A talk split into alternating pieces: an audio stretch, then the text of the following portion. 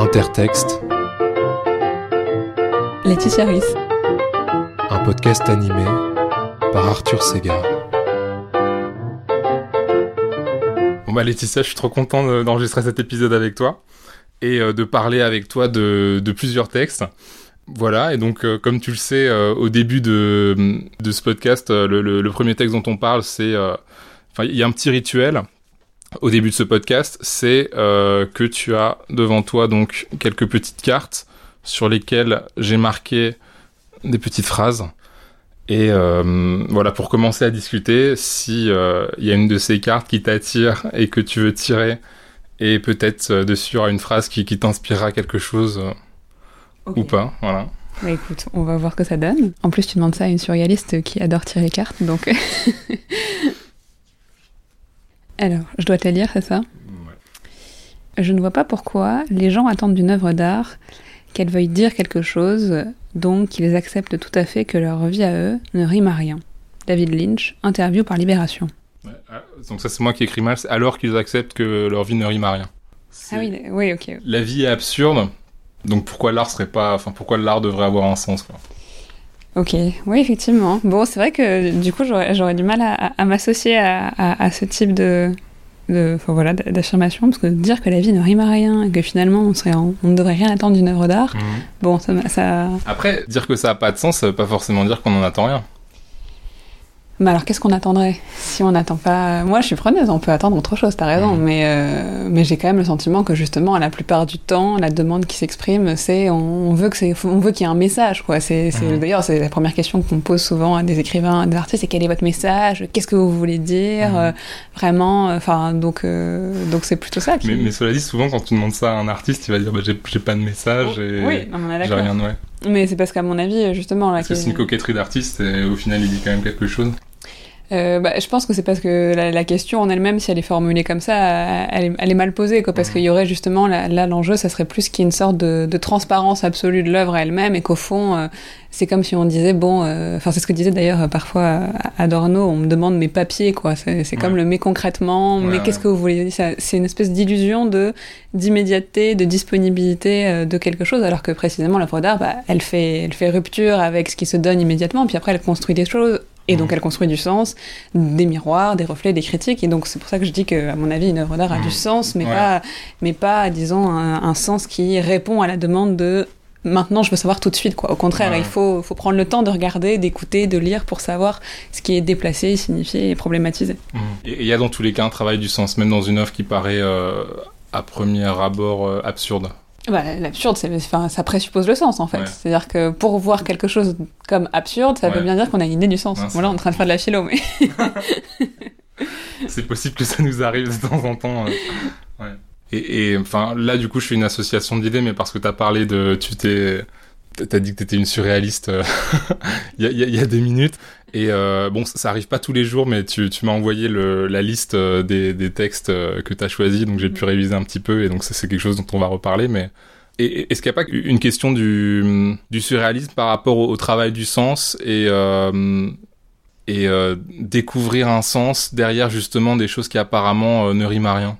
Alors je sais pas si ce serait une question de sens, c'est plutôt un certain rapport à la raison, pour le dire de manière euh, enfin voilà, très schématique. Ce qui, a, ce qui a intéressé beaucoup les surréalistes, contrairement à ce qu'on peut en dire parfois euh, dans les voilà les, cours euh, qu'on a un peu trop, tous trop vite au lycée c'est pas des enfin c'est pas des fous au sens des déraisonnables des enfin ceux qui veulent absolument voir du sens nulle part ou qui détruisent tout. Enfin voilà ce serait une image un peu nihiliste ou négatrice de, de surréalistes au contraire ce qu'ils cherchent c'est une raison élargie. C'est une raison qui fait qui fasse droit justement à euh, aussi bien, disons, celle dont on hérite tous spontanément, mais euh, aussi à la raison qui est liée à la question de l'imagination. Et ça, pour le coup, ça c'est le, vrai, enfin un des gestes des surréalistes qui sont pas les seuls à faire dans l'histoire de l'art, mais de dire par l'imagination, on connaît on approche le réel et c'est pas parce que euh, je, si j'ai le droit d'écrire cette tasse flamant rose, tu vois, qui est devant nous, euh, typiquement tu peux en faire quelque chose avec ton imagination et ça n'en sera pas moins réel parce que tu viens de produire une image en fait. C'est vrai que c'est un objet très surréaliste cette flamant rose.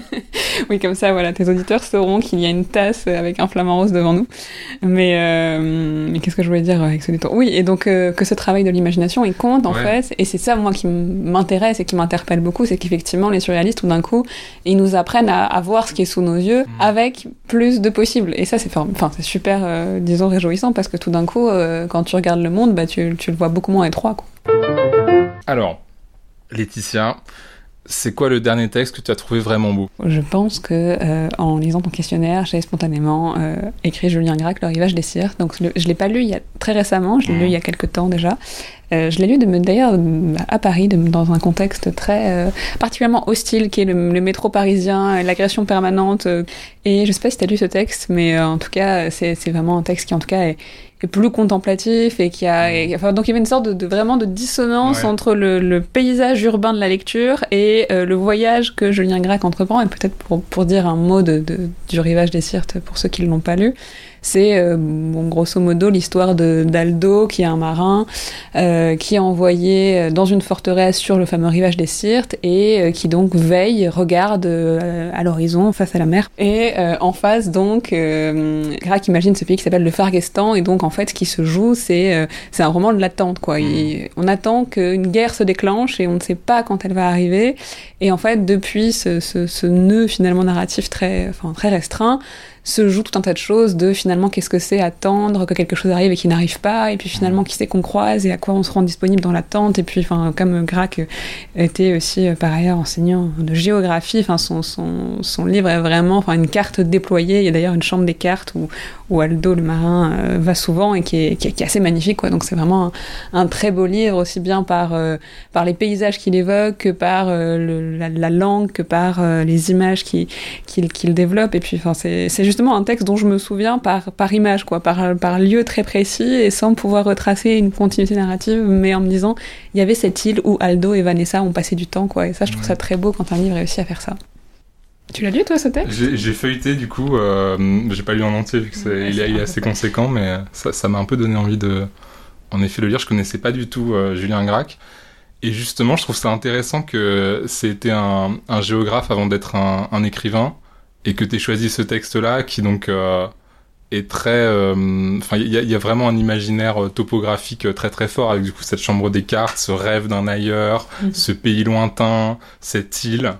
Euh, et donc, euh, ouais, je, je, me suis dit, ça, ça, peut-être que ça entre en résonance avec certaines, euh, certaines de tes préoccupations, puisque tu n'es pas seulement une surréaliste, tu es aussi une universitaire, intellectuelle, et tu travailles notamment sur, euh, sur la question de l'utopie, donc euh, du... Qu'est-ce que c'est l'utopie? Un lieu, euh, un non-lieu, un ailleurs, enfin en tout cas cette, question très euh, topographique, quoi, et du coup, il me semble que, que cet imaginaire topographique qui est déployé par, par Gracq, euh, enfin, voilà, est-ce que ça, ça parle à, à, toi, tes préoccupations euh, intellectuelles, politiques, ou, ou c'est à distance quand même? J'ai cru que tu allais dire, t'es pas seulement surréaliste, mais aussi utopiste. Je me suis dit, ah là, terrible, ça y est pour toujours. Ce qui aurait pas été faux, ceci dit. Mais, ouais. mais non, euh, plaisanterie à part. Euh, effectivement, je, je, travaille à côté euh, sur. Enfin, je fais une thèse de philosophie politique sur la question de l'utopie. Euh, sur euh, notamment effectivement ce que ça implique de, de considérer cette notion de, de, la prendre au sérieux, alors mmh. qu'aujourd'hui effectivement elle est parfois, enfin quand, tu, quand tu dis spontanément utopie, la première chose qui vient à l'esprit des gens généralement c'est plutôt euh, le futur, le monde meilleur, le monde d'après. Ouais, un rêve un peu, enfin tu vois on dit ah là là mais c'est utopique, voilà. c'est-à-dire ça veut dire c'est irréaliste, euh, voilà. C'est exactement le symptôme de bah, précisément ça n'arrivera jamais et enfin euh, c'est une manière de discréditer qui en fait est le produit non pas de l'utopisme mais de l'anti-utopisme en fait ouais. et on se rend jamais compte à quel point quand on dit ça spontanément c'est pas du tout que c'est parce que c'est comme ça c'est parce qu'il y a une histoire politique mmh. et intellectuelle qui a fait que euh, le sens anti-utopique de l'utopie s'est naturalisé ça c'est en l'occurrence mmh. ce sur quoi je travaille dans enfin, sur ma thèse mais ça serait un autre sujet et pour revenir à, à ta question initiale qui était celle de la, de la dimension topographique et géographique et effectivement c'est aussi à ça que je reviens, puisque euh, la question de l'utopie, à l'origine, et même encore aujourd'hui, c'est vraiment une question géographique. C'est-à-dire que c'est euh, la création de, ce, de cet endroit très paradoxal qui est un lieu, donc un, un vrai lieu, l'île d'Utopie, un, un, lieu qu'on peut se représenter, dont euh, Thomas More, en 1516, nous donne une description très terrible par l'intermédiaire d'un autre marin, puisqu'il voilà, est toujours question de marin dans cette affaire. Ouais. Euh, et donc, on peut tout à fait se le représenter, se l'imaginer, mais c'est un lieu qui est en même temps un non-lieu, puisque précisément c'est un lieu imaginaire. Et donc, on retombe sur ce qu'on disait déjà au début sur euh, est-ce que l'imagination euh, ça nous emmène loin de la réalité ou est-ce qu'au contraire ça nous en rapproche? Mmh. Donc le pari des utopistes c'est de dire avec l'imagination on est en fait plus près du réel. Et donc, euh, d'une certaine manière, euh, c'est vrai que chez Grac, alors je ne sais pas dans quelle mesure il y a déjà eu des analyses sur euh, la dimension utopique de, de ce texte, mais j'imagine qu'il doit y en avoir. Euh, après, je sais pas si. En fait, ça s'est joué à des moments différents aussi de mon parcours. Donc, à ce moment-là, c'était pas forcément une question que, que je voyais sous cet angle-là. Donc, je pense pas qu'il y a eu d'écho immédiat, disons, entre mais Est-ce que tu t'identifies par exemple à ce personnage qui va s'enfermer dans la chambre des cartes et qui va rêver sur, euh, voilà, à la fois les les noms, les, le terrain, les, les frontières et aussi sur cet ailleurs euh, qu'il imagine et qui, qui, guide du coup, enfin qui, qui polarise euh, toute sa quête euh, au long du roman. D'autant qu'en en, en, parlant de ce texte, tu as aussi décrit ça en termes un peu de lieu puisque tu le lisais dans le métro et donc c'est peut-être pas c'est peut-être pas insignifiant quoi de ce contraste entre le lieu rêvé à l'intérieur du, du mm. texte, peut-être le texte comme utopie et le l'espace euh, l'espace hostile du monde réel quoi. Euh, oui, c'est vrai. Mais alors tu vois, là, là c'est là à mon avis qu'il y a deux, deux chemins possibles. C'est-à-dire que soit le lieu rêvé est un moyen d'échapper au réel et donc de, de s'enfermer, de se cacher la réalité, soit le lieu rêvé est un moyen de revenir au réel. Et donc euh, moi j'appartiens plutôt à l'autre, enfin ce deuxième chemin, en tout cas c'est comme ça que, que je le vois et que en dépit de l'hostilité du, du, lieu réel, ça veut pas dire que je voulais absolument m'en extraire et m'en échapper. Et donc euh, pour revenir à, à, ce que tu me disais sur est-ce que tu voudrais euh, cette chambre des cartes, et... alors je pense que j'aurais vraiment très envie d'avoir un lieu qui ressemble à ça chez moi. D'ailleurs ça fait partie des, des projets non aboutis, mais j'ai découvert qu'il y avait un fond incroyable à la BNF de mmh. cartographie des utopies. Donc ça fait partie ah, des, des, des, projets où j'ai très envie d'aller voir. Je pense que ça, ça a quelque chose d'important puisque précisément ça nous fait voir quoi et ça et ça matérialise aussi le monde en fait parce mmh. que le, à mon avis aussi le, les difficultés qu'on a avec l'imaginaire c'est que euh, on n'a paradoxalement jamais des supports matériels. On a le sentiment que c'est quelque chose de très individuel, de très fantasmé qu'on peut pas palper, alors que la carte, précisément, elle, elle sert à ça. Et donc, euh, une chambre des cartes utopiques, ce serait quand même assez stylé à faire, hein, mais pas pour s'y enfermer et voilà, pour mais y qui, te, qui te ramène au, au monde réel et qui te permet de, de peut-être de aussi de, de, modeler le monde réel. Quoi. Exactement, et parce qu'en plus, euh, quand tu travailles sur la tradition de l'utopie, ces cartes-là, finalement, ce sont pas euh, des modèles du pays à construire euh, dans le futur, c'est au contraire des, des, miroirs qui font mmh. que tout d'un coup se superpose bah, la géographie que tu connais de manière quotidienne et celle qui est possible. quoi. Et d'une certaine manière, quand tu regardes en plus l'histoire des utopies, c'est tout le temps euh, bah, ça, ça c'est d'abord à des lieux un peu charnières, des lieux de contradiction du monde, et donc c'est pas un hasard si, si, Thomas More, qui disons invente le néologisme de l'utopie, bon bah cette découverte du nouveau monde, elle est très liée aux, vraies découvertes du nouveau monde, si on peut le dire comme ça, c'est-à-dire à cette, cette découverte euh, bah, de ce pays euh, qui était l'Amérique, alors qu'on s'attendait pas à le trouver, et puis tout d'un coup de cet élargissement du monde et de cette capacité à se dire en fait on est sur Terre et on peut aller l'explorer. Et ça, c'est aussi quelque chose que je travaille beaucoup dans, mon travail de thèse, c'est de montrer que l'utopie, finalement, euh, c'est intrinsèquement lié à la question de la découverte des hommes et de leur existence terrestre. Quoi. Ce qui du coup résonne aussi beaucoup euh, avec des questions qu'on peut euh, estimer très contemporaines sur les enjeux écologiques, mais qui en fait sont déjà là dans la tradition utopique de nous dire en fait vous n'êtes que des hommes, ou vous êtes déjà des hommes, selon la perspective que tu choisis. Vous avez cette terre qu'il vous faut découvrir, qu'il vous faut comprendre, qu'il vous faut habiter, et, euh, et que pour l'instant vous malmenez un peu. Et donc, enfin, c'est globalement euh, ce, ce travail-là de l'utopie avec lequel j'essaie de renouer pour montrer qu'effectivement, ça n'a pas grand-chose à voir avec la version très euh, temporalisée ouais. qu'on a euh, spontanément à l'esprit pour tout un tas d'autres raisons. Et ce qui est intéressant en plus chez Grac, et qui est peut-être la vraie dimension utopique de Grac, maintenant que j'y réfléchis plus sérieusement deux minutes, euh... On, peut, réfléchir deux minutes aussi. Hein, euh, non, mais en, en ouais, parlant, je ouais. me dis, ah oui, tiens, il y a ça. Euh, ce qui est intéressant chez Grac, c'est que tu as effectivement la, la, forteresse du rivage des Sirtes, le Fargestan, qui est le pays imaginaire, et finalement qu'on voit jamais et qu'on ne sait jamais très bien ce qui s'y joue, et la mer, quoi. Et, mmh, et en fait, la, et la mer, elle est finalement presque centrale, quoi. C'est mmh. elle qui joue le rôle principal, et donc finalement, t'as pas deux lieux, mais toujours trois lieux. Et ça, c'est aussi mmh. un dispositif que tu retrouves dans l'utopie, où c'est pas juste euh, le voilà le, le, monde par exemple que connaît Thomas More et puis euh, son île d'utopie mais c'est ce qu'il y a entre en fait et cet écart qui produit cette espèce d'espace qu'il faut habiter qu'il faut investir qu'il faut euh, politiser dans une certaine mesure aussi ou en tout cas selon les utopies que tu lis c'est presque celui-là le plus important et donc c'est pas un hasard si le texte de Grac aussi se, se joue beaucoup sur la mer comme c'est ce lieu qui relie et qui sépare en même temps quoi. Alors, c'est quoi le texte qui parle le mieux d'amour pour toi? Comme beaucoup, je pense. Enfin, comme beaucoup. Je crois qu'il y a plusieurs personnes dans, dans ton émission qui t'ont répondu le, le, texte de, de Barthes. Ouais, ça ouais. revient. Euh, ça revient. Je crois qu'il revient souvent ce ouais. texte, euh, fragment d'un discours amoureux. Et euh, il y a quelques temps, j'aurais été tentée de, le, de, de, de, te répondre ça aussi. Mais euh, là, c'est un bel exemple de, texte qui parle, mais pour des choses, à mon avis, différentes, que chacun se reconnaît dans des bouts de discours de l'amoureux. Mais il n'y a pas très longtemps, je tombée sur un autre texte d'un auteur sur lequel je travaille aussi pour mes recherches, de Gunther Anders, qui s'appelle Aimer hier, note pour une histoire du sentiment. Donc c'est un, c'est un texte qui en fait écrit des journaux que Anders écrivait euh, dans les années 50 quand il était à New York. Pour situer un peu Anders, c'était, euh, c'était le, un des maris d'Anna Arendt. On a rarement l'occasion de dire c'était le mari d'eux pour présenter un homme, mais euh, ça arrive. Et, et bon voilà, qui, qui était philosophe aussi, journaliste, qui, qui doit quitter l'Allemagne nazie et donc qui se retrouve aux États-Unis exilé et qui finalement, bon bah voilà, Anders a toujours eu un statut particulier parce qu'il n'a pas beaucoup publié. Il était aux États-Unis, mais globalement il pas beaucoup les États-Unis, il a même tout fait pour ne pas apprendre l'anglais. Enfin, bon, bref, c'est un, personnage. Euh, puis il a été aussi un grand penseur de, la condition nucléaire et de l'histoire catastrophique du XXe siècle. Enfin, ça, c'est pour ses travaux plus philosophiques. Mais il écrit aussi ce texte, donc, qui s'appelle Aimer et que je trouve très beau parce qu'en fait, je trouve qu'il arrive à nommer quelque chose sur l'amour qu'on voit rarement, euh, aussi bien du côté des philosophes que des littéraires, c'est-à-dire quelque chose que de, très tendre et de très lié aux circonstances historiques, alors que souvent quand on parle d'amour, il y a, enfin, il y a une sorte de truc de, euh, c'est forcément quelque chose de l'ordre de l'absolu, d'une sorte de euh, enfin, d'arrachement radical au monde, enfin, avec un côté finalement très, très métaphysique, quoi. Même les philosophes qui pensent l'amour, tu penses à Badiou, c'est toujours l'événement, l'autre, euh, ou alors euh, une sorte de réunion absolue tous les. Enfin, il y a vraiment une sorte d'absolu qui, bon, qui a une histoire et qui, à mon avis, fait pas sens pour rien pour beaucoup de gens, mais qui en même temps m'a toujours semblé parfois être assez à côté des événements qu'on traverse euh, dans nos vies quotidiennes, enfin en tout cas moi, moi je trouve.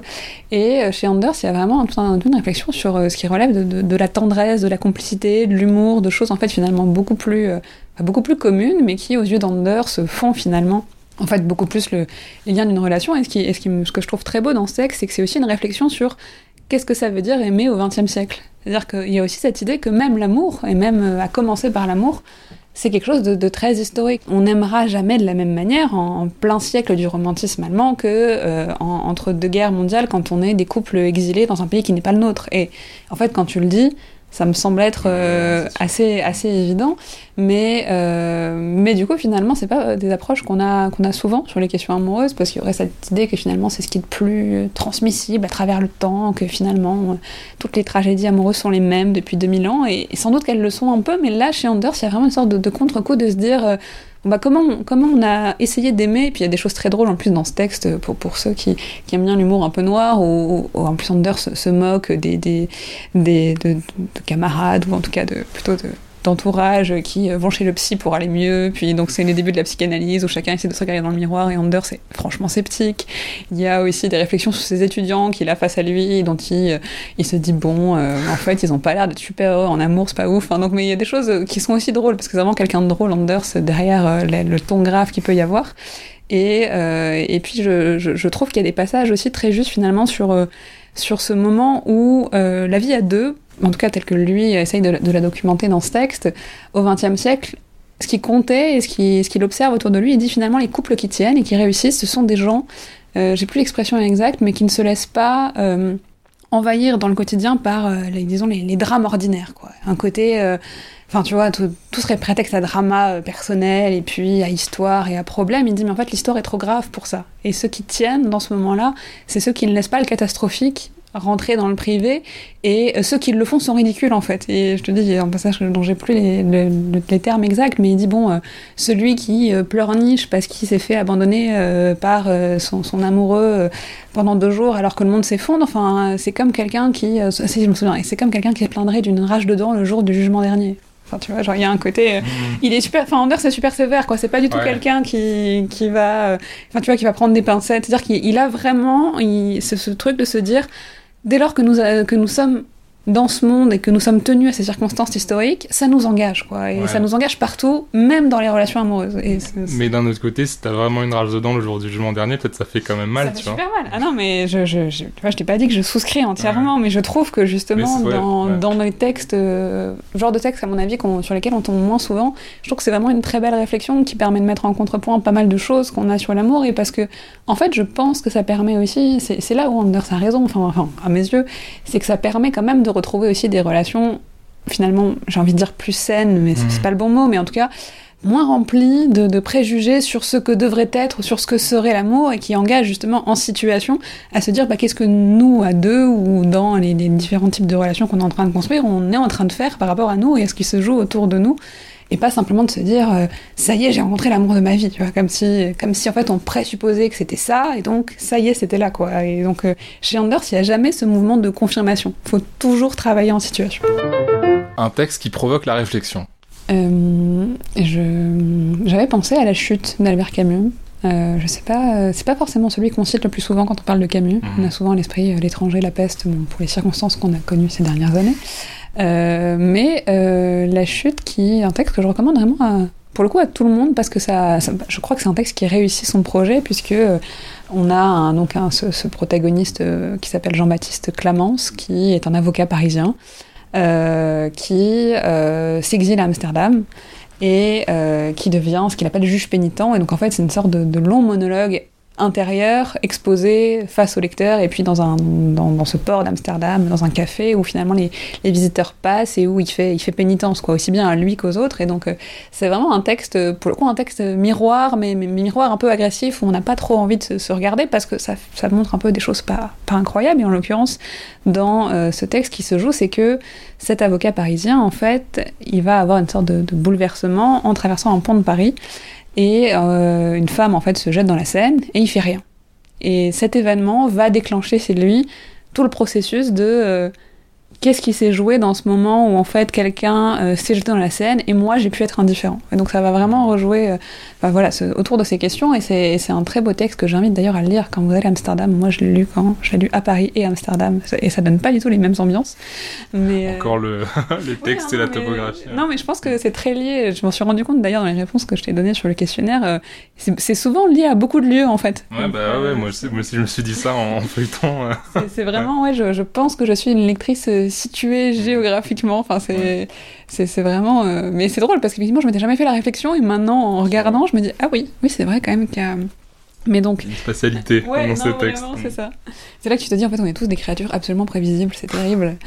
Euh, mais pour revenir à, à, ce texte de Camus, effectivement, euh, c'est vraiment un. Enfin voilà, c'est oui, c'est comme ces amis qui viennent vous voir et qui vous disent vos quatre vérités, vous avez vraiment pas envie de les entendre, et en même temps, en fait, vous avez beaucoup plus envie d'entendre ça au fond que t'inquiète pas, ça va aller quoi. Donc euh, il y a vraiment, c'est un peu un mauvais moment à passer, mais c'est un, mais c'est un moment qui, en plus pour Camus, euh, fait écho à, à, une de ses questions aussi, qui est celle de, de l'indifférence. C'est pas finalement la chute de Jean-Baptiste Clamence, c'est la chute de quelqu'un d'autre qui vient remettre en cause bah, une vie qui s'est construite en présupposant que la chute ça n'arrivait pas quoi. Et euh, peut-être le point commun avec le texte précédent aussi, c'est que du coup c'est une pensée euh, en situation et c'est aussi cette idée que être dans le monde et peut-être surtout euh, dans entre guillemets notre monde, voilà, avec toutes les catastrophes. Enfin, t'as t'as choisi beau, enfin t'as choisi en majorité des textes du du XXe siècle, quoi, qui sont marqués aussi par enfin voilà toutes les horreurs qu'on connaît hein. et, et, voilà donc est-ce que c'est des choses qui te qui te travaillent le fait de la responsabilité d'être euh, au monde dans ce monde-là? Oui, non, je pense que tu as raison. Et à nouveau, c'est bien parce que tu m'auras permis de faire ma propre introspection littéraire en me disant en fait, c'est super, j'aime les mêmes choses depuis les mêmes lieux. Mais, mais non, mais. Non, pas du euh, tout. C'est des textes quand même très non, des textes différents. différents mais qui, effectivement, tu as raison, sont toujours des textes situés et beaucoup de textes du 20e en l'occurrence. Euh, parce que effectivement, je, je, je trouve que euh, il y a quelque chose. Euh, non pas que je cherche dans la littérature comment une sorte de, enfin de programme d'action ou de protocole pour mieux survivre à l'enfer qu'est ce monde. Enfin, c'est pas du tout ça que je cherche. C'est au contraire justement de savoir ce que ça fait d'essayer d'être de ce monde sans trop se compromettre, quoi. Mmh. Et et c'est pas facile en fait parce que tu vois, on voit très bien comment tu peux faire des grands discours sur il faut s'engager, il faut, enfin voilà, il faut faire attention, mais en fait ce que te dirait Derrida, celui qui dit il faut s'engager, il s'engagera jamais, quoi. Enfin, et celui qui dit il faut être responsable, il sera jamais responsable. Parce que précisément, ça passe pas par là, quoi. Ça, ça passe pas par des, des déclarations d'intention, des pétitions de principe, mais ça, ça passe par se laisser traverser par des choses qu'on n'a pas très envie, euh, on n'a pas très envie qu'elles nous traversent. Et effectivement, euh, bah, le texte de Camus en est un bon exemple, tu vois, enfin, et qui, et qui peut être décliné de manière beaucoup plus, euh, disons, enfin, beaucoup moins dramatique. si tu te dis quand on traverse nos villes aujourd'hui, enfin, combien de fois on est interpellé dans une journée et combien de fois on fait tout pour ne pas l'être? Et à juste titre aussi c'est à dire qu'effectivement c'est jamais non plus une question de enfin c'est pas une manière d'accuser de dire ah, vous faites rien vous êtes nul mais mais juste d'essayer de se demander pourquoi on essaye d'éteindre ça. Est-ce que c'est juste? Est-ce que ça l'est comme ça? Ou, est-ce que euh, on doit réagir? Mais alors réagir comment? Et est-ce que tu peux revenir à ce que tu me disais sur la responsabilité? Est-ce que c'est ma responsabilité en tant que moi individu qui face à ça doit euh, avoir un syndrome du sauveur? Ou est-ce que c'est notre responsabilité aussi? Moi c'est plutôt dans, cet esprit là je crois que je lis tous ces textes qui sont finalement souvent des textes de, protagonisme un peu solitaire mais qui en fait portent en eux aussi quelque chose de, de commun quoi. C'est jamais euh, c'est euh, chacun qui doit faire avec ce qu'il peut. C'est toujours euh, nous appartenons à, ce destin commun qui, s'impose à nous, quoi. Et on, fait tout pour nous pour faire en sorte qu'il ne soit qu'un destin particulier. Mais effectivement, je pense que cette, euh, question de la responsabilité, si on l'entend encore une fois comme faire réponse à quelque chose avant nous et pas comme une pétition de principe, c'est quelque chose effectivement qui, me, qui me travaille et qu'on retrouve dans ces textes en tout cas.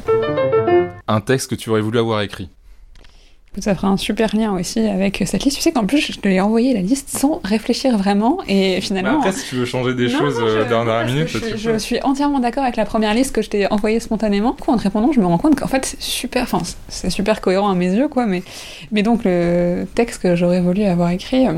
C'est un texte de René Char qui est dédié à Albert Camus, c'est pour ça que je te disais, ça fera très bien la transition, qui s'appelle Les feuillets, d'hypnose et qui est écrit euh, pendant la période de résistance.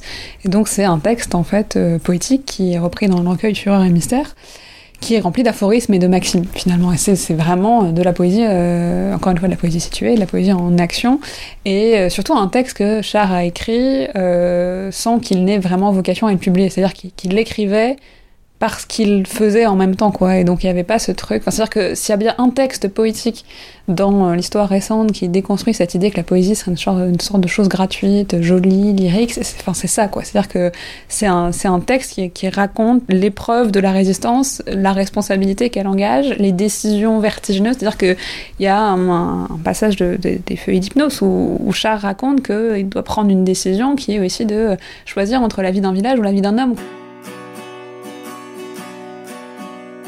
Horrible journée. J'ai assisté distante de quelques cent mètres à l'exécution de B. Je n'avais qu'à presser la détente du fusil mitrailleur et il pouvait être sauvé. Nous étions sur les hauteurs dominant Céreste, des armes à faire craquer les buissons et au moins égaux en nombre OSS. Eux ignorant que nous étions là. Aux yeux qui imploraient partout autour de moi le signal d'ouvrir le feu, j'ai répondu non de la tête. Le soleil de juin glissait en froid polaire dans mes os. Il est tombé comme s'il ne distinguait pas ses bourreaux, et si léger, il m'a semblé que le moindre souffle de vent eût dû le soulever de terre. Qu'est-ce qu'un village? Un village pareil à un autre. Peut-être l'a-t-il su, lui, à cet ultime instant. Si, si, je te dis que j'aurais aimé la voix écrite, c'est pas, enfin c'est non pas parce que je me rêve en grande héroïne résistante, parce que ça me, ça, ça me semble être tellement démesuré, et je pense que cette idée que en fait nous aussi on en aurait été, c'est vraiment la plus fausse idée qu'on peut se faire parce que c'est tellement facile de, de, se laisser euh, prendre par les événements, mais en revanche parce que c'est euh, un texte qui, je crois, fait vraiment lien avec une certaine conception de la poésie qui est vraiment de la, poésie qui est là parce qu'en fait elle réduit à l'essentiel ce qui compte quoi. C'est-à-dire que dans les feuilles d'hypnose, c'est voilà, c'est des aphorismes et des maximes avec des choses qui sont euh, qui peuvent paraître hermétiques au premier abord mais qui en fait sont enfin sont vraiment euh, sont très transparentes quand tu prends juste quelques instants pour les lire un peu sérieusement et donc de vraiment de, de nouer la question poétique à la question d'un engagement dans ce monde-là aussi et de pas croire que ce serait un truc de, de poète de tour d'ivoire quoi. Enfin ça c'est aussi une des plus grandes réussites de l'école d'avoir fait croire qu'il fallait être poète pour être poète tu vois c'est pas vrai et, et, dans ce texte-là il y a vraiment il y a vraiment ça et puis et puis voilà il y a des, j'aime beaucoup aussi la, la, la, forme maxime et aphorisme alors qu'il y a une forme un peu un peu ambivalente parce que c'est des formes facilement récupérables mmh. donc il y a un côté euh, bon, encore une fois, euh, ça peut servir euh, à peu près tout le monde. Et d'ailleurs, on a un président qui n'hésite pas à se déclarer euh, héritier de René Char, mais, Ah oui. mais bon, voilà, avec, euh, mais avec un côté voilà verni de la littérature, parce oui, que c'est ça. C'est ouais. le lire de façon très esthétisante, quoi. C'est facile, Char, de le, ramener de ce côté-là, quoi. ouais. C'est ça. C'est la mythologie de la résistance. c'est un- c'est une référence, enfin voilà, qui fait bien. Voilà, j'ai lu René Char. Exactement. Enfin, tu vois, tu peux. Après, la, la bonne nouvelle, c'est que du coup, René Char fait, sert aussi à peu près, enfin, dans les manifs où tu vois écrit être du bon, pas du festin. euh, Enfin, euh, voilà, sur la question de la stratégie. Donc, enfin, finalement, c'est ces formes qui sont euh, qui sont très brèves et qui sont donc partageables, mais en même temps, je trouve qu'il y a rien de plus satisfaisant dans la poésie quand elle circule, quoi, et Mhm. quand elle est justement. tout d'un coup appropriée et qu'en fait on sait même plus finalement d'où ça vient et ça c'était c'était pour le coup aussi un des un des, des- une des choses qu'on retrouvait dans le surréalisme, c'était cette idée que ça doit, ça doit circuler et qu'à la fin des fins, même si les maximes de, ces textes, on sait plus qu'elles viennent de là, mais qu'on les énonce, bah, elles ont déjà fait quelque chose en fait dans, bah, notre, dans ce qui nous est commun et dans, dans un monde politique qui finalement a changé, mais on, en a encore quelque chose, donc c'est aussi une des raisons pour lesquelles j'aurais aimé les avoir écrits, précisément parce qu'ils pourraient devenir autre chose que ce pourquoi ils ont été écrits, et ça c'est quelque chose que je trouve important aussi. Il y a, finalement dans ces feuillets aussi quelque chose de, de paradoxalement très anonyme, quoi. C'est c'est finalement c'est c'est- ces chars écrivant pendant la résistance parce que c'est lié aux enjeux immédiats, et c'est en même temps char qui euh, qui écrit des maximes d'action pour ceux qui suivent quoi. Et donc euh, et donc encore une manière de, de dire euh, vous ne devez pas faire comme enfin comme moi au sens imiter mes actions mais vous devez vous ne devez jamais renoncer à l'action. Et je crois qu'il y a un,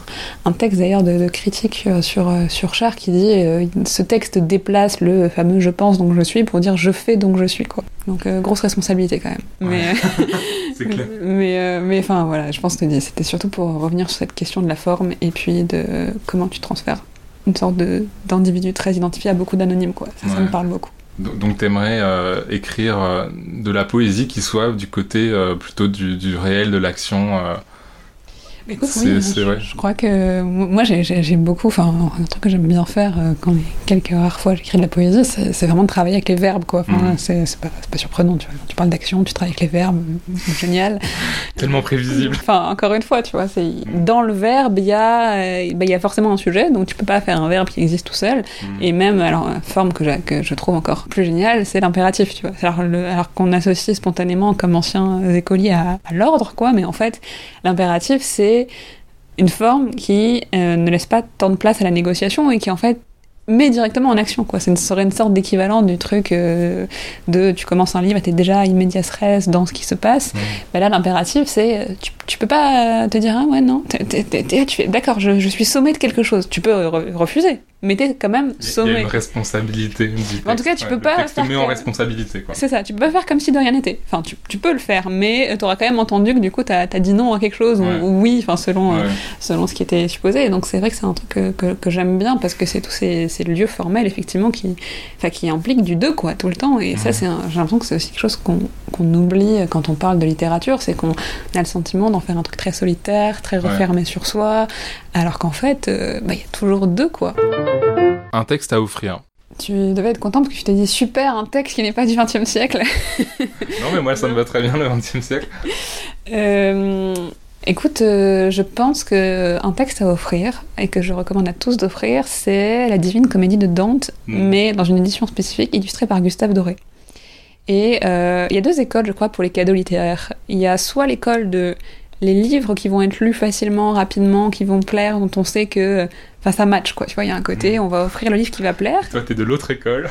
une autre école, mais ou les deux écoles n'étant pas exclusives en fait Oui, selon la personne à qui tu fais des cadeaux, mais euh, quitte à faire un cadeau littéraire, tu vois. Mm. C'est pour ça que j'ai pris un peu au sérieux ta question. Je me suis dit bon voilà, qu'est-ce qu'on pourrait offrir comme livre euh, que t'achèteras jamais tout seul et qu'en même temps, euh, bah, c'est chouette qu'il soit chez toi parce qu'un jour peut-être tu l'ouvriras, peut-être pas, mais en même temps il est là quoi. Et donc c'est pour ça que je, trouve que cette édition de la Divine Comédie et euh, enfin déjà juste elle est, est absolument magnifique. Donc même si tu ne lis jamais le texte de Dante, bah rien qu'en parcourant ça comme un livre d'images pour enfants, tu vas te dire mais enfin quand même je suis un peu intriguée. Donc euh, donc il y aura déjà cette première euh, dimension de la lecture qui est juste de parcourir les illustrations. Non, moi je regrette beaucoup que la littérature euh, ait perdu ce, ce- ce- ce côté un Mhm. peu illustration qui en fait n'était pas enfin pas si étonnant pour plein d'auteurs jusqu'il y y a peu. Et euh, qui maintenant est juste pour les livres pour enfants, tu vois. Il y a que les enfants qui ont le droit d'avoir des images, puis les adultes, ils ont que du texte. Donc voilà, ce, ce, cette divine comédie, dans les, en plus qui est ressortie il y a pas très longtemps, il y a deux ans, je crois, aux éditions du Cerf, euh, sur, dans, cette, dans ce format-là, et, euh, et, qui en plus, même euh, en termes d'objets matériels, c'est quelque chose aussi que je trouve important, tu vois, c'est les, les, types de livres, les types de papier, la, la, la maniabilité de, de, de, ces livres, et parfois, enfin, tu vois, sur des textes un peu comme ça, massifs de la culture, genre la divine comédie, tu t'imagines un pavé illisible, là, ils en ont fait vraiment un très beau support, qui est, qui est super, enfin, tu peux circuler dedans, tu peux t'arrêter, tu peux l'emporter sans que ce soit le, pavé de que tu sais pas comment tenir quoi. Et donc euh, et puis et puis bien aussi bah, bien sûr parce que ça fait partie de enfin voilà de cette euh, grande aventure euh, qui est euh, que, que, nous lègue Dante, qui est un des textes les plus importants de, l'espace occidental et qui, euh, qui commence à écrire en italien, quoi, et qui est aussi cette entrée dans quelque chose qui ressemble à démocratiser la littérature. C'est ce moment où bah, c'est plus réservé à ceux qui savent parler la langue de l'écriture, quoi. C'est on, on, a, on, essaye de, bah, de parler la langue des gens. Et euh, c'est très lié euh, à tout un contexte aussi historique, euh, évidemment. Mais donc ça, c'est quelque chose auquel je suis sensible et, et qui, euh, finalement, va aussi dans la logique du cadeau, tu vois. C'est quelque chose de qu'on doit pouvoir se partager et il n'y a pas de chef-d'œuvre inaccessible, quoi. Mmh. Le, le chef-d'œuvre inaccessible, c'est, enfin, du coup, à mes yeux, c'est pas un chef-d'œuvre, tu vois. Le chef-d'œuvre ouais. inaccessible, c'est c'est un livre lu par trois personnes, quoi. Et ça veut pas dire que euh, ça peut pas être exigeant, quoi. Ça aussi, c'est un truc qu'on dit. Euh, ah oui, mais si c'est lu par tout le monde, c'est forcément pas bien. C'est idiot quand même comme idée. Enfin, moi, je trouve ça idiot en tout cas. Euh, je pense que ça peut être lu par tout le monde. Juste, euh, il faut enlever les barrières qui nous ont fait croire qu'on ne pouvait pas le lire, quoi. Et donc, euh, et donc avoir un exemplaire de la Divine Comédie chez soi qu'on peut feuilleter, peut-être lire le début, se demander ce qui se passe dans cette forêt voir euh, s'il y a deux trois choses qui, qui apparaissent et c'est pas inintéressant. Et, et si jamais euh, ceux qui nous écoutent ne sont vraiment pas convaincus et se disent oh non mais quand même massif je vais pas y arriver. Je recommande de lire un très beau texte de Yannick Enel qui est un écrivain contemporain qui est paru euh, dans En attendant Nado je sais pas si tu l'as lu ce texte non. mais franchement il est trop beau euh, qui s'appelle, mais je crois que ça doit, que ça doit s'appeler Lire la Divine Comédie ou quelque chose comme ça. Et donc il y a vraiment pour le coup une sorte de, de, de, témoignage de lecteur, quoi, de la lecture de la Divine Comédie pour Yannick Enel. Et j'ai trouvé ce texte vraiment très beau. Et, et ça arrive rarement que je trouve des textes sur des textes euh, aussi efficaces. Enfin, tu vois. Et ouais. donc là, je trouve qu'il est vraiment, euh, qu'il arrive à saisir quelque chose de cette espèce de, de livre, enfin, qui est inépuisable, que moi j'ai lu quand j'étais quand, quand j'étais en troisième année en échange à Amsterdam parce que j'avais du temps et que, que, effectivement il faut un peu de temps pour lire la Divine Comédie euh, et qu'on travaille aussi sur un cours qui s'appelait La pensée du mal dans la littérature qui était mmh, trop bien. Ça. Donc je l'ai lu à ce moment-là et effectivement il y avait un côté euh, t'as l'impression genre de d'ouvrir je sais pas moi une sorte de, de, de, mal au trésor tu te dis mais c'est incroyable tout ce qu'on peut produire et puis après tu regardes le monde tu fais non mais les gars genre si on peut faire ça si on peut écrire ça on est quand même capable de, meilleur, de meilleures choses que ce qu'on a devant nous quoi donc euh, donc voilà recommandation de cadeaux à garder peut-être pour Noël comme ouais, ça c'est voilà, tu vois les, les cadeaux un peu importants ouais. et, euh, et ça peut et ça peut donner envie comme ça d'aller parcourir ce texte et puis de pouvoir dire euh, de manière super mondaine j'ai lu la Divine Comédie il n'y a pas que René Char qui fait bien en voilà. mondain. Moi, il y, y, a plusieurs choses auxquelles ce texte me fait penser. Euh, bah, déjà, tu as parlé de, de, la forêt par laquelle euh, ça s'ouvre. Mm. Et en fait, c'est un texte quand même très topographique aussi. c'est aussi une visite euh, d'un lieu, de plusieurs lieux, enfin de cercles. C'est tout un parcours, il y a des fleuves, il y a, y a toute une géographie euh, qui est passionnante, quoi. Ouais. Dans l'enfer. Enfin, dans, le, dans la Divine Comédie, mais. Mais est-ce qu'il y a des textes qui sont pas topographiques? Ce serait ça la question. Ouais, c'est vrai, je sais pas. Après, non, c'est vrai. Maintenant que tu je veux bien que ce soit mon obsession, ouais. mais attends non, quand même. Vrai, non, c'est vrai. Il y a peut-être des textes qui sont plus méditatifs, c'est sûr, euh, tu vois. Mais... Bah, dis disons. Euh...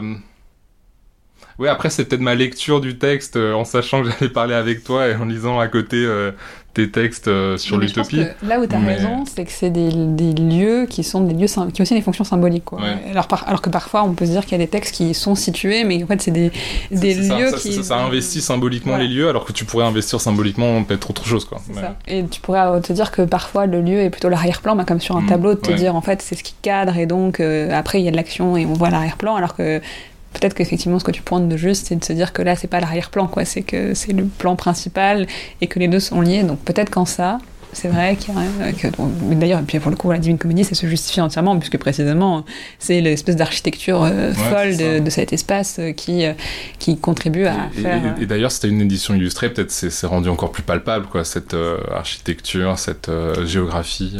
ouais, ouais, bah ouais, t'as des, enfin, vraiment, t'as des illustrations, et puis des gravures de Gustave Doré, même si elles sont en noir et blanc, elles sont, Mm. sont magnifiques parce qu'il y a tout un contraste, tout un travail Mm. sur le relief, sur les lumières.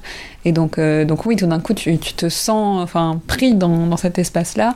Et puis, euh, et puis je, je, crois que c'est, jamais inutile, tu vois, d'avoir aussi euh, quelques alliés euh, pour imaginer à plusieurs. Quoi. Parce que toi, tu te représentes cette forêt de cette manière. Mmh. Mais en fait, si quelqu'un l'illustre, bah, ça va déplacer un peu les choses. Et puis en fait, en mélangeant les deux, tu as, quelque chose de, de plus enfin de, encore de, de différent et ça c'est, ça c'est quand même super réjouissant de, de voir à quel point tu, tu, rajoutes des petits, des petits détails et, et puis, euh, puis surtout pour un texte comme ça qui effectivement euh, est, a un côté aussi parfois un peu assommant quoi, parce que mmh. tu passes pas une page sans qu'il y ait genre mille choses à voir, à comprendre, à lire, à décoder, tu fais là là mais attends mais trop là d'un coup et on est plutôt habitué à des choses plus épurées nous en tant que lecteurs contemporains et donc ça c'est pas inutile d'être un peu guidé dans cette lecture là aussi quoi.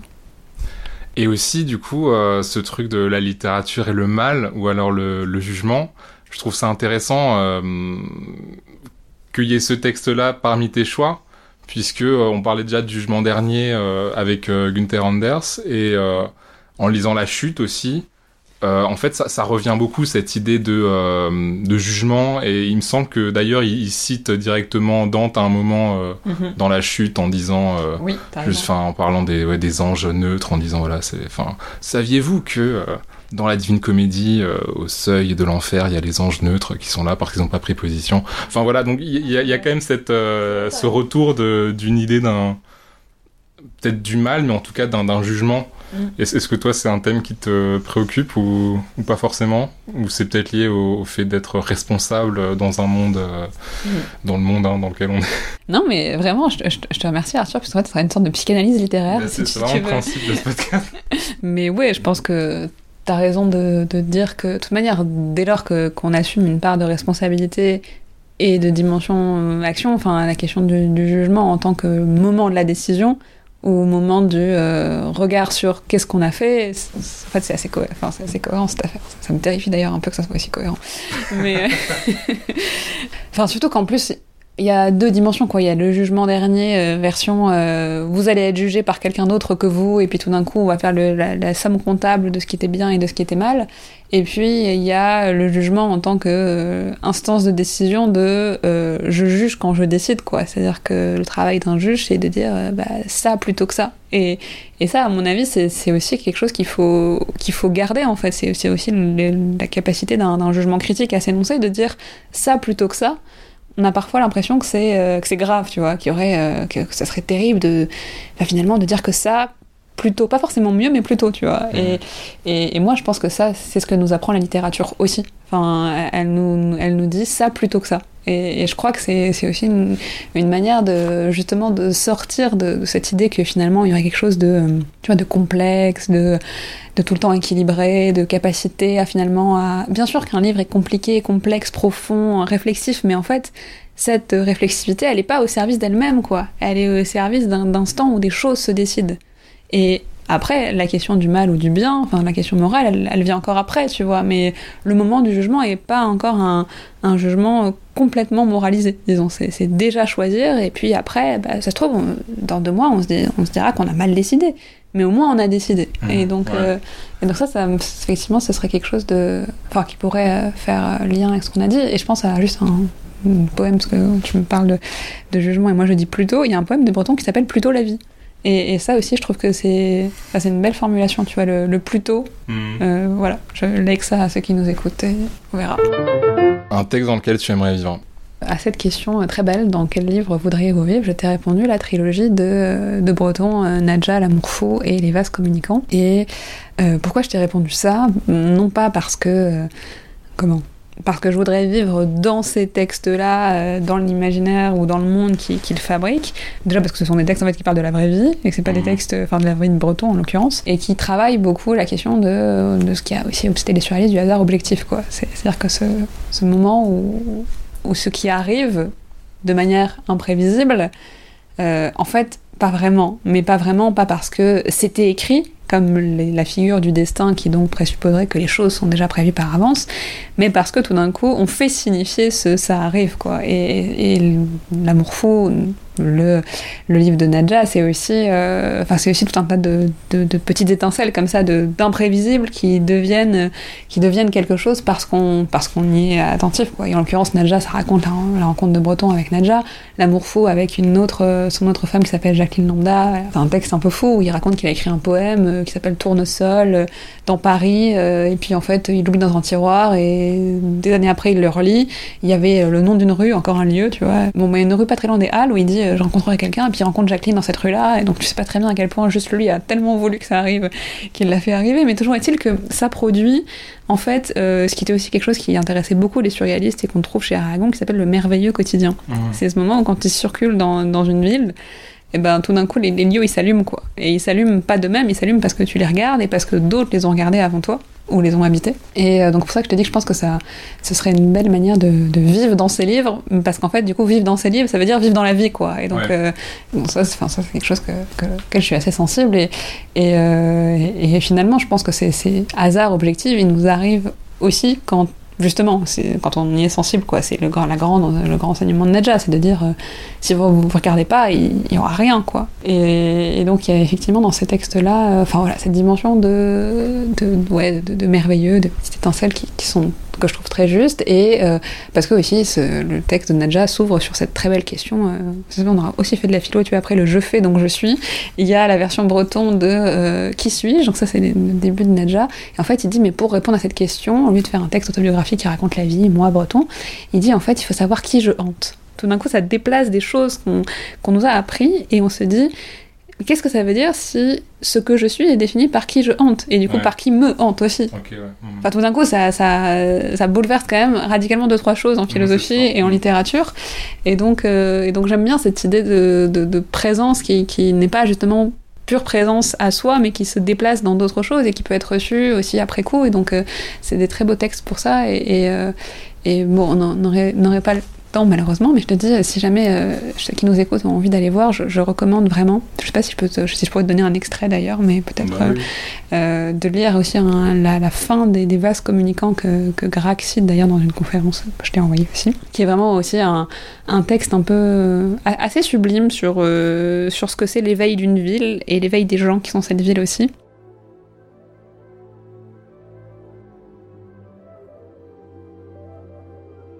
Il faut aller voir de bon matin, du haut de la colline du Sacré-Cœur, à Paris, la ville se dégager lentement de ses voiles splendides, avant d'étendre les bras.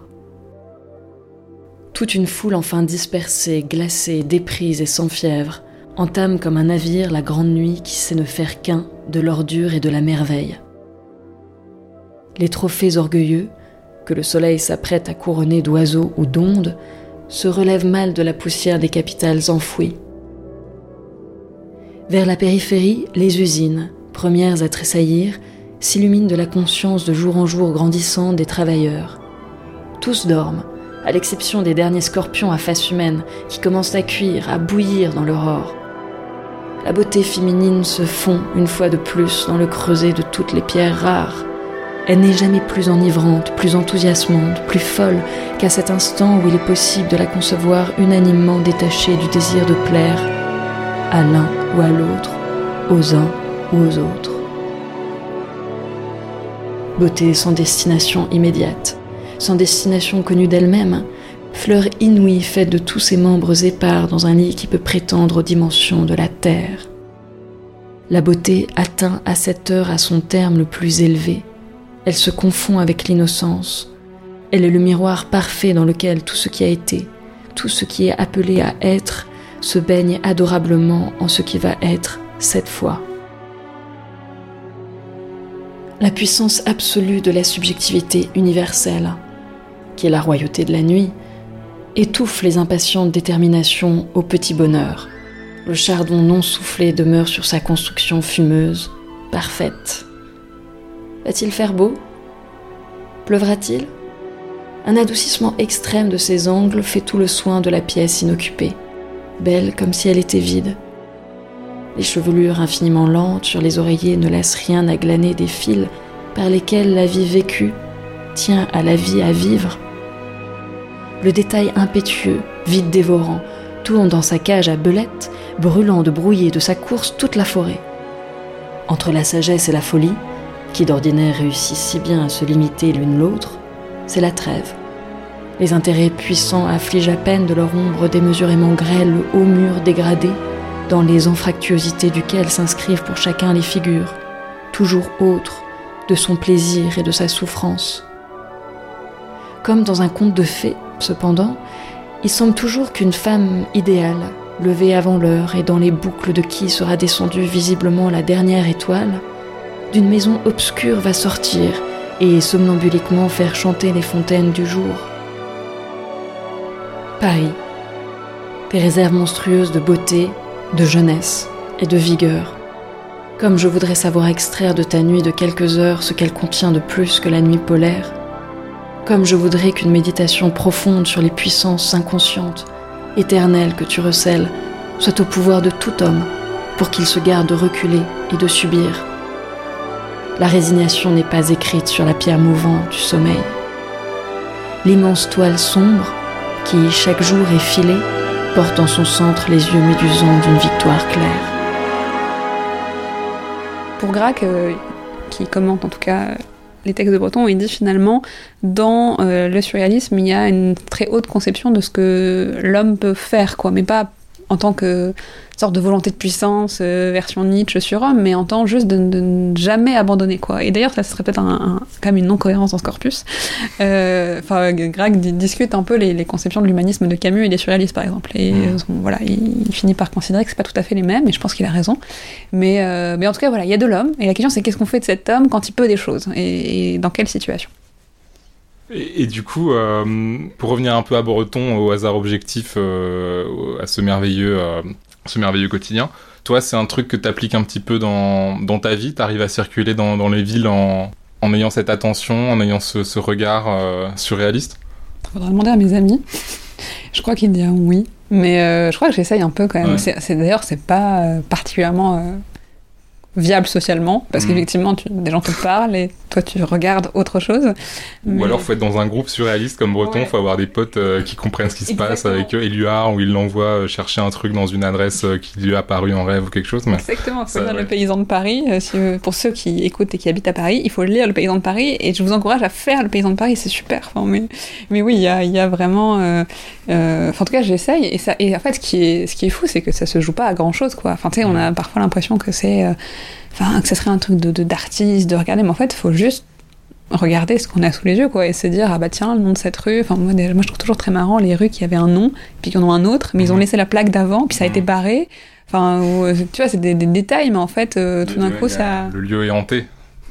Par, un nom. par exemple. mais voilà, ça ouvre, enfin, juste ton imagination, elle peut se travailler, tu vois, en termes de, de, de lieux très, euh, enfin, très hantés pour le coup. Euh, bon, pardon pour le caractère parisien de cette, euh, cette référence, alors que j'habite plus à Paris en plus, mais ça, fait partie des, années de, voyage dans les villes. Puis c'est quand même une ville qui s'y prête.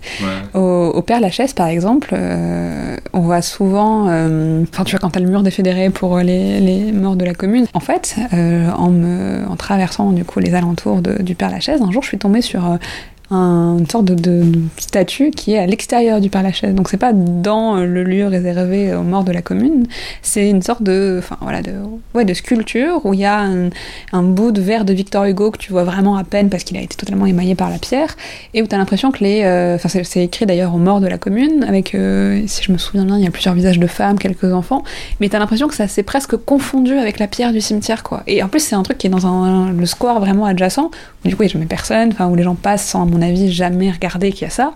Et moi, je trouve ça fou parce qu'un jour, j'y suis passée, juste, je me suis retournée en regardant vaguement, et je me suis dit, mais attends, tu t'arrêtes, tu te dis, mais de, quoi ça parle? Où est-ce que ça a été écrit? Qui l'a fait? Et j'ai trouvé qu'en fait, ce, enfin, voilà, cette espèce de sculpture confondue avec la pierre, ça, avait un côté euh, finalement presque plus. Euh, plus, plus, plus historique que, que le mur des fédérés. Enfin, il y avait un côté patrimoine de mémoire d'un côté, et là, mémoire vivante de la mmh. ville, parce que justement, ça n'avait pas été entretenu comme lieu de mémoire, mais plutôt comme mémoire qui s'impose à toi, et tu te dis, mais, mais qui a laissé ça à l'abandon, tu vois, et pourquoi c'est à l'abandon? Et donc, euh, donc voilà, c'était un peu une digression, mais ça a été un bon exemple mmh. de, de qu'est-ce qui peut être surréaliste dans, dans l'habitation d'une ville, quoi. C'est déjà l'heure de la carte blanche. Oui. Euh, texte que j'aurais pu mettre dans texte à offrir aussi. Comme ça, ça, ça, ça pourra, ça pourra contrebalancer ceux qui se sentent pas pour la divine comédie. Et qui s'appelle euh, L'homme approximatif de Tristan Zara, qui, est un, bon, qui du coup lui est affilié au dadaïsme plutôt, mais qui a été proche aussi des surréalistes. Qui est un très très long poème, une sorte de, de longue épopée d'un d'un poète qui, qui, qui se demande pourquoi écrire de la poésie, quoi, et qui est rempli évidemment de- d'images qui, euh, qui donnent à votre imagination surréaliste tout le loisir de s'exercer ou de commencer à s'exercer et, euh, et qui en fait, euh, je, je le trouve aussi très beau parce que c'est vrai qu'on a beaucoup parlé de, enfin de, de, de collectif dans, dans, dans les, à travers les différents textes, de de, deux, de responsabilité, de monde, et en même temps dans le texte de Tsara, pour le coup c'est un texte assez solitaire, c'est un texte où il revient à l'image du poète comme un comme un, loup ou alors un gardien de loup, enfin donc euh, donc avec un rapport aussi de, de solitude qui est pas forcément, tu vois, la solitude de, euh, de toi, artiste, face au monde, mais de, de solitude qui, qui est un peu, comment qui que tu dois accepter comme une sorte de rançon de ce que tu fais en même temps et, et donc je trouve que c'est un, un très beau texte en plus ce, ce titre l'homme approximatif moi je trouve que enfin enfin tu vois le, le Pluto et l'homme approximatif euh, ça me semble être des manières de de, de- et tu vois et non c'est pas l'homme complexe tu vois Mhm. ça ce serait un truc euh, d'aujourd'hui Ouais, qui Alors ce serait quoi l'homme approximatif par rapport à l'homme complexe? Mais l'homme approximatif, c'est l'homme qui décide. Ok. Parce qu'on décide jamais en pleine connaissance de cause. Mhm, Tu ouais. vois, t'as t'as jamais à disposition tout ce qu'il te faut pour décider. T'es toujours en train de décider sur des approximations. Mhm. Et donc euh, l'homme approximatif, c'est celui qui décide, pas celui qui, qui se retire, quoi. Mais Pas juste celui qui reste dans les dans l'incertitude, mais ouais, qui, Mais- qui, mais qui choisit le plus tôt quoi. voilà, et qui sait, qui décide en situation d'incertitude et d'approximation. Mais mais, mais qui ça Du coup, c'est une responsabilité. Et après, voilà, il y a un jugement. hein, attention. Euh, ça, ça- je vais vraiment passer pour celle qui fait la morale, c'est terrible. Mais non, mais tu vois, je pense que en réalité, euh, c'est pas non plus un hasard si peut-être je t'ai répondu tout ça euh, sans trop y réfléchir. Bon, outre le fait que ça m'intéresse en titre de ce que je fais et de ce qui, enfin, de ce qui m'occupe aussi dans dans d'autres formes d'engagement, je pense que ça répond aussi. Moi, je crois que la littérature, elle répond à une histoire et c'est probablement pas un hasard que euh, j'ai euh, je t'ai envoyé une liste qui, qui quelque part a, a comme sous-titre euh, ne soyez pas indifférents quoi Mhm. et c'est et, et notre époque est travaillée par je crois deux, deux tendances super lourdes qui sont une sorte d'incitation à l'action parce qu'elle existe, voire euh, une, une vraie demande, quitte à ce qu'elle soit parfois trop impérative à mes yeux, comme si tu vois, il faudrait justement sans approximation, sans, sans négociation aucune, et euh, autre tendance euh, qui est euh, une sorte de, nihilisme aussi profond, tu vois, et de cynisme qu'on trouve dans le texte de, Camus aussi. Et donc je crois que ces, deux tendances, elles, sont, elles ont toujours été là, et ça pour le coup, euh, ça, ça, ça, on trouverait un élément entre guillemets non historique dans euh, soit nihilisme, soit action, mais qui aujourd'hui prennent une dimension particulière à l'égard des, questions qu'on se pose. Et donc euh, c'est aussi une manière de faire répondre ces textes littéraires qui sont des textes du XXe, donc des textes quand même assez contemporains, mais qui, euh, mais qui voilà, se, se, se posent en tout cas comme des sortes de- d'écho à ce qui se pose pour nous comme question euh, aujourd'hui. Je conclurai sur ça. bah, merci Laetitia, c'était passionnant. Merci à toi Arthur, et puis au plaisir euh, d'écouter les prochaines émissions. Je veillerai désormais à écouter les psychanalyses de tes invités. Oui, abonne-toi.